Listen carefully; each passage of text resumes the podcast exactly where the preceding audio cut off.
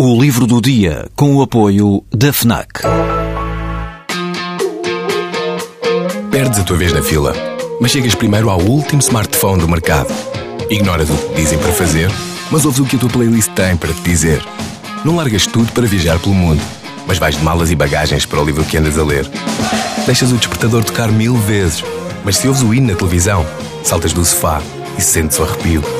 Pois é, quando desligas do mundo, ligas-te a ti. FNAC. Desliga-te.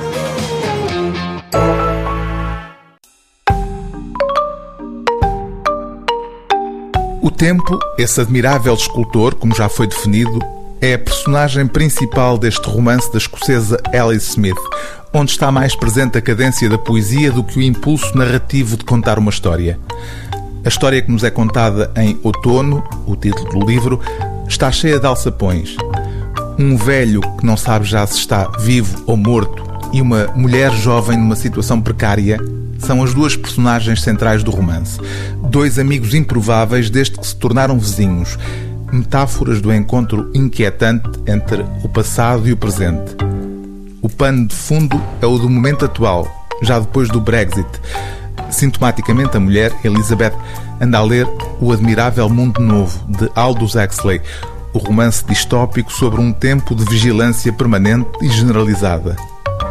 O tempo vai passando, outonal, marcando a cadência das estações, e tudo avança para o lugar incerto a que chamamos futuro. Há um minuto era junho, agora o clima é setembro. Os produtos da terra estão altos, prestes a serem colhidos, brilhantes, dourados.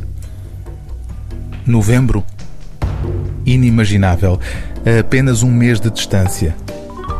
Os dias continuam quentes, o ar nas sombras mais fresco, as noites são cada vez mais cedo, mais frias, a luz um pouco menos de cada vez, noite às sete e meia, noite às sete e um quarto, noite às sete.